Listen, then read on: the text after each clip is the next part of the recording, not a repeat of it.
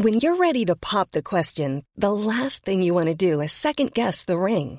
At Bluenile.com, you can design a one of a kind ring with the ease and convenience of shopping online. Choose your diamond and setting. When you find the one, you'll get it delivered right to your door. Go to Bluenile.com and use promo code LISTEN to get $50 off your purchase of $500 or more. That's code LISTEN at Bluenile.com for $50 off your purchase. Bluenile.com code LISTEN. Тили-тили бом, закрой глаза скорее. Кто-то ходит за окном и стучится в двери.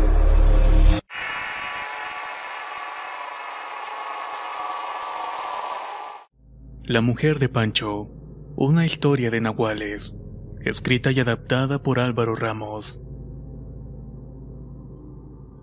Con la llegada de nuevas personas a una comunidad pequeña siempre salen a relucir historias y suposiciones. Pero cuando la llegada de esas personas es de manera tan misteriosa y rodeada de tanto secretismo, es lógico que el miedo y la preocupación de la población se eleve a niveles increíbles. Cuando Pancho y su mujer llegaron a vivir al pueblo de Matorrales lo hicieron de la noche a la mañana literalmente. Pasaban las 11 de la noche y una camioneta de carga llegó hasta una casa que tenía tres años vacía.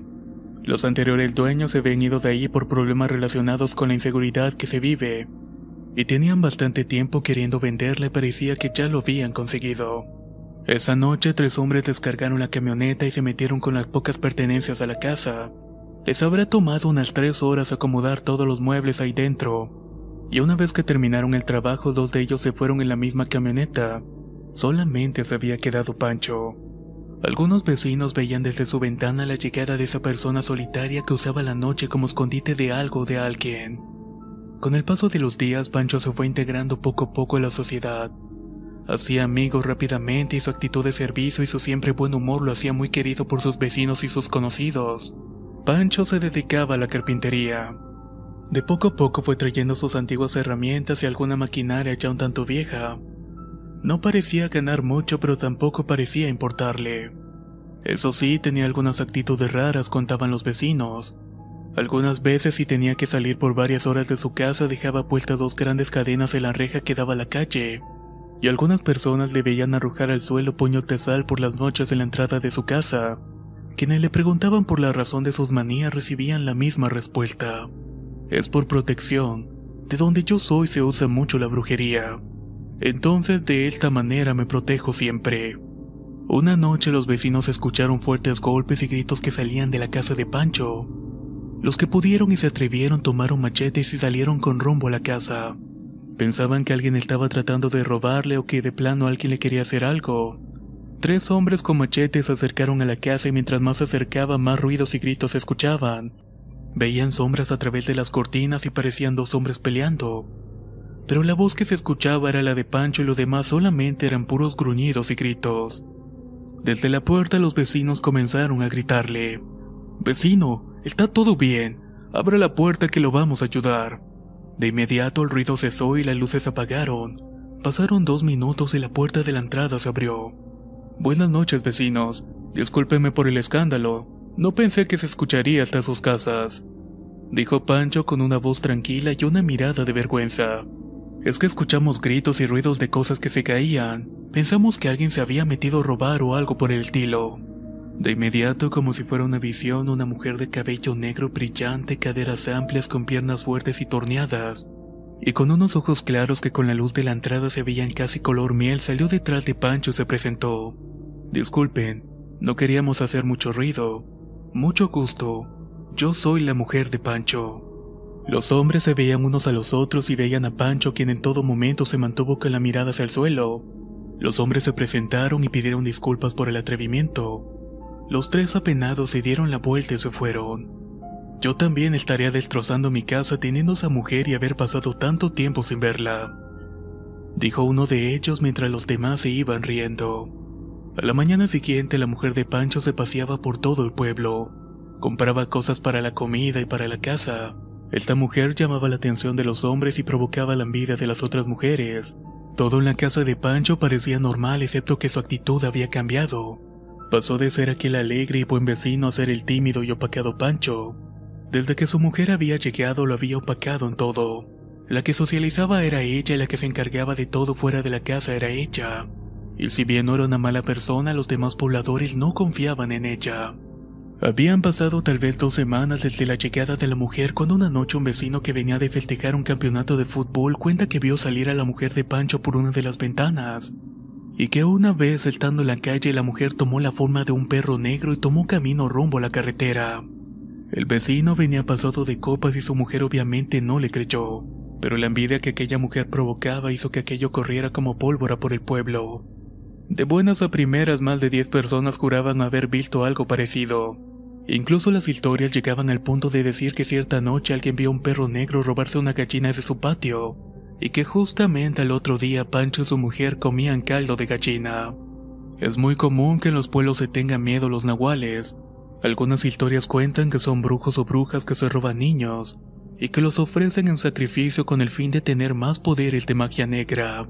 Otros dicen que es algo innato que se trae de nacimiento, y que una vez que controlas ese don puedes usarlo para el bien o para el mal. Los más extremos dicen que son enviados del diablo para castigar a quienes han vendido su alma. Por esta razón en el pueblo creció la paranoia por descubrir a la mujer. Noche tras noche había gente observando por sus ventanas algo inusual. Nadie veía nada y no había rastro del perro negro y en cambio todo en la casa de Pancho parecía bastante normal. Pero cierta noche una camioneta bastante lujosa recorría las calles de terracería del pueblo. Llevaba música a un volumen bastante alto y no era muy tarde. La gente seguía despierta y muchos curiosos se asomaron a ver qué era lo que pasaba. La camioneta dio vuelta en una calle y avanzó justo hasta la casa de Pancho. Ahí estuvo esperando por unos cinco minutos hasta que la mujer de Pancho salió.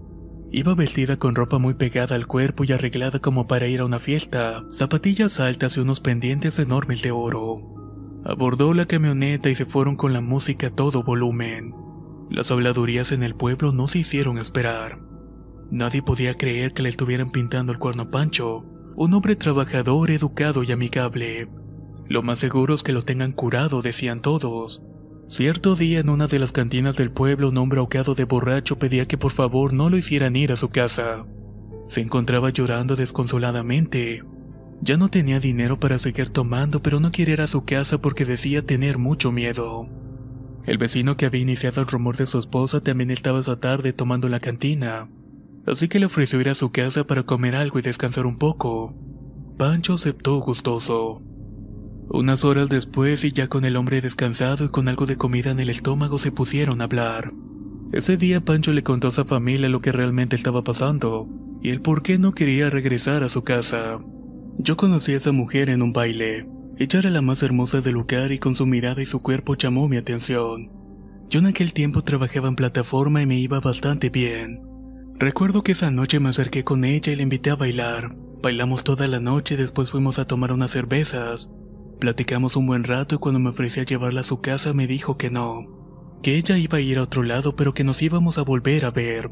Así que nos despedimos y me fui sin saber su nombre. Como cuatro días después yo ya me iba a trabajar a Ciudad del Carmen pero tenía que tomar un camión y estaba hecha. Se acercó y me dijo, te dije que nos volveríamos a ver. Ese día hablamos poco tiempo porque mi camión salía pronto. Cuando nos estábamos despidiendo ella me dio una pulsera de plástico para que me acompañara según ella. La maldita pulsera era un amarre. Desde ese día esa mujer comenzó a aparecer hasta mis sueños. Yo estaba en la plataforma y me despertaba cada media hora porque sentía la respiración de alguien más a mi lado. De repente veía su rostro en la cara de alguna compañera y yo pensaba que estaba enamorado o algo así. Pero la verdad es que no era así luego me explicaron de que estaba bien amarrado. Cuando bajé 15 días después lo primero que hice fue ir a buscarla. No conocía su nombre ni su dirección pero por alguna razón sabía que estaría en el parque y efectivamente, en una de las bancas estaba ella sentada con una amiga. Llegué y le dije que la invitaba a tomar algo y fuimos a un bar a comer y tomamos una botella de whisky.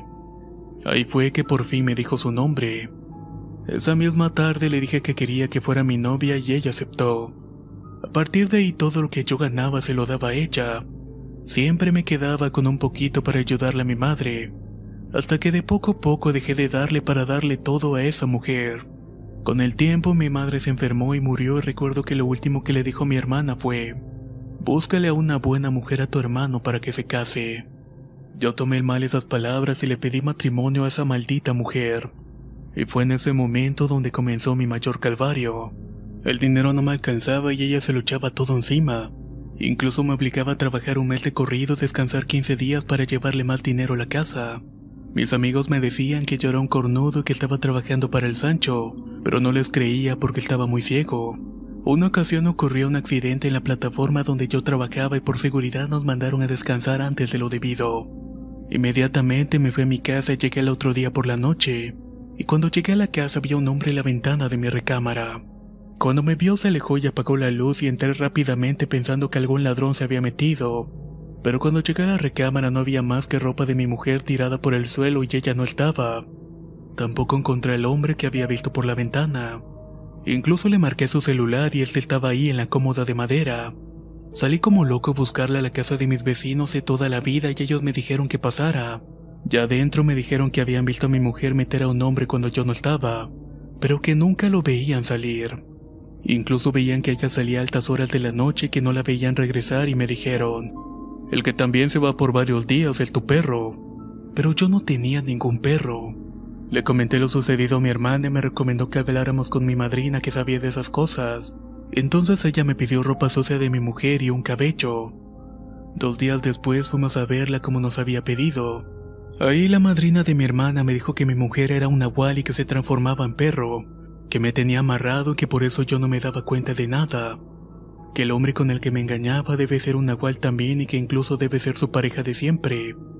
Me dijo que esa mujer estaba sacándome todo el dinero para vivir con su amante y que cuando no tuviera nada más me iba a dejar o algo peor. Según la madrina de mi hermana, ella no podía deshacer el amarre puesto que yo había jurado ante Dios y ante el diablo amarla hasta que la muerte nos separara. Lo de jurar ante el diablo lo había hecho sin darme cuenta, que eso era un trabajo muy fuerte que debía deshacerse con mucho cuidado porque si algo salía mal las consecuencias podrían ser fatales. Pero me pudo recomendar métodos temporales de protección. Head over to Hulu this March, where our new shows and movies will keep you streaming all month long. Catch the award-winning movie Poor Things, starring Emma Stone, Mark Ruffalo, and Willem Dafoe. Check out the new documentary, Freaknik, The Wildest Party Never Told, about the iconic Atlanta Street Party. And don't miss FX's Shogun, a reimagining of the epic tale starring Anna Sawai. So, what are you waiting for? Go stream something new on Hulu. Hey everyone, I've been on the go recently Phoenix, Kansas City, Chicago. If you're like me and have a home but aren't always at home, you have an Airbnb. Hosting your home or a spare room is a very practical side hustle. If you live in a big game town, you can Airbnb your place for fans to stay in. Your home might be worth more than you think. Find out how much at airbnb.com/slash host. Me dijo que la sal produce a los nahuales un efecto repelente y que incluso si yo lograba descubrir dónde guardaba la piel del animal en que se convertía, lo podía curtir en sal para que cuando ella se convirtiera, no pudiera regresar a su forma humana. Pero nunca logré encontrar la piel de ese animal. Me dijo que recitara algunos salmos de la Biblia que me mantendría un culto ante los ojos de ella temporalmente, y que me bañara constantemente con un jabón especial que alejaría mi olor de olfato canino. Pero que obviamente nada de eso duraría para siempre. De alguna manera esta mujer se dio cuenta de que yo me protegía de sus trabajos, y con el tiempo se comenzó a meter con mi familia. Mi hermana enfermó al igual que mis sobrinos y los doctores no le encontraban ningún remedio. Tuvieron que ir con un brujo para que les quitara el mal que tenían encima. Yo renuncié a mi trabajo porque pensaba que si no tenía dinero ella me dejaría por alguien más. Pero todo fue peor. Me amenazaba con matar a algún ser querido o hacerle algo peor si no le daba yo cierta cantidad de dinero. Así sufrí casi cuatro años hasta que un día desaparecí. Me terminé por ir al estado de Morelos a vivir y trabajar en una maderería. Mi hermana y yo manteníamos comunicación por medio de una exnovia que era amiga de mi hermana y que no conocía a esta mujer. Me tranquilizó escuchar que mi mujer había vendido la casa y se había ido de ahí. Al menos ya no le haría daño a mi familia, ya no me estaría buscando. Pasaron unos siete meses y yo estaba tranquilo, incluso había comenzado una relación con una muchacha. cuando de pronto una noche igual que aquí se apareció haciendo un alboroto en la casa que rentaba, e incluso frente a mí se convirtió en animal para demostrar de lo que era capaz. No me quedó más remedio que soportarla y me tiene muy atormentado y con miedo. Realmente me quiero morir. En Morelos conocí a otro incauto con dinero y se fue con él. Al parecer quiere hacerle lo mismo. De ahí viví en dos lugares diferentes hasta que llegué aquí. Pensé que en este lugar alejado y con gente que no me conocía sería perfecto para mantenerme oculto. Además la casa se vendía a un precio muy accesible y usé mis últimos ahorros para comprarla y poner el taller de carpintería. Pensé que ya no me buscaría pero me encontró y ahora no sé cómo quitármela de encima. De verdad que he intentado atentar contra mí para quitarme todo esto de encima, pero no quiero dejar sola a mi hermana. Soy la única familia que le queda aparte de sus hijas y su marido. Los vecinos escuchaban la historia pasmados de sorpresa y miedo, después de que ellos habían comenzado el rumor de que la mujer de Pancho era una bruja. Ahora resultaba que era cierto. Al principio no sabían qué decirle y la única idea que se les ocurrió fue que durmiera unos días en la capilla del pueblo. Eso es lo que pensaban todo para hacer correr a la mujer del lugar. Pancho, apoyado por sus vecinas, pidieron permiso para dormir ahí y el sancristán accedió. Dos noches pasó sin salir de ahí, solamente se veía un perro negro que caminaba fuera de la capilla. Todas las noches ladraba y gruñía fuertemente. Al tercer día un vecino le dijo a Pancho que tenía una idea, pero que tenía que volver a la casa y provocarla para que se transformara y tratar de retenerla ahí lo más posible. Mientras algunos de ellos llenarían de sal afuera de la casa para que no pudiera salir y de una vez encerrada matarla. A Pancho le pareció un poco extrema la idea de sus vecinos, pero no le quedaba de otra. Esa noche, cuando la mujer volvió a la casa, comenzaron a pelear y Pancho se le enfrentó como nunca lo había hecho. Por toda la cuadra se escuchaban gritos aterradores y golpes. Los vecinos corrieron con sacos de sal para formar un círculo alrededor de la casa. Llenaron las ventanas y las puertas de sal también. Después armaron con palos y machetes y solamente uno contaba con una pistola como último recurso.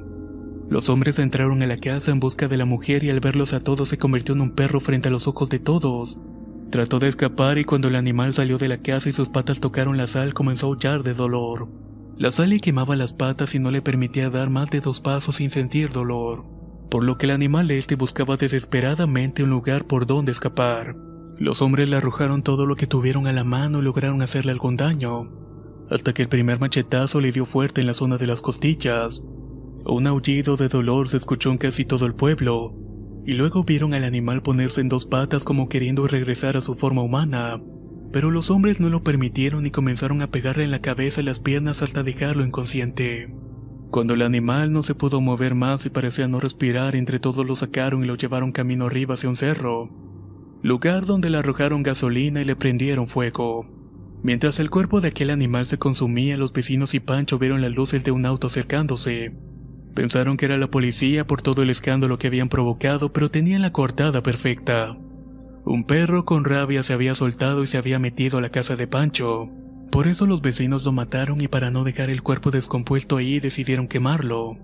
Parecía un plan bastante inteligente, pero la sorpresa fue que no era una patrulla de policía. Era una camioneta negra con vidrios oscuros. Del interior bajó un hombre que observaba todo desde la lejanía y fumaba un cigarrillo. Los vecinos tomaron sus machetes ya que habían visto esa camioneta antes. Era del hombre que venía por la mujer de Pancho una vez al mes por la noche.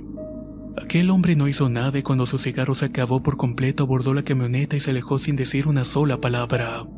Después de esa noche Pancho no volvió a ser el mismo. Se le veía con mucho miedo y lo veían hablar solo por las calles, además de que había caído en el vicio del alcohol.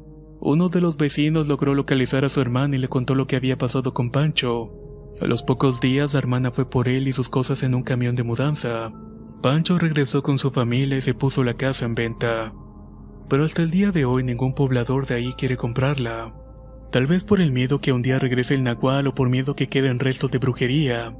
Brujería la cual practicaba ahí la mujer de Pancho. La mujer de Pancho. Una historia de nahuales escrita y adaptada por Álvaro Ramos.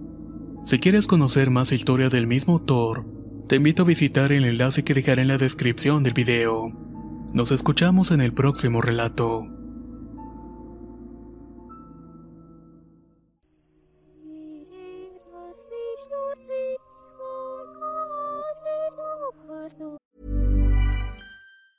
If you thought the only way to get a more defined jawline with natural looking results was through surgery, think again. Juvederm Volux XC is a non surgical injectable gel filler that improves moderate to severe loss of jawline definition and can help you achieve natural looking results with little downtime. Even better, this improved definition lasts up to one year with optimal treatment. No maintenance required. Improve jawline definition for a smooth, sculpted look with Juvederm Volux XC. For important safety information and to find a licensed specialist, visit juvederm.com. That's J U V E D E R M.com. Not for people with severe allergic reactions, allergies to lidocaine, or the proteins used in Juvederm. Common side effects include injection site redness, swelling, pain, tenderness, firmness, lumps, bumps, bruising, discoloration, or itching. There's a risk of unintentional injection into a blood vessel, which can cause vision abnormalities, blindness, stroke, temporary scabs, or scarring. Talk to a licensed specialist to find out if it's right for you.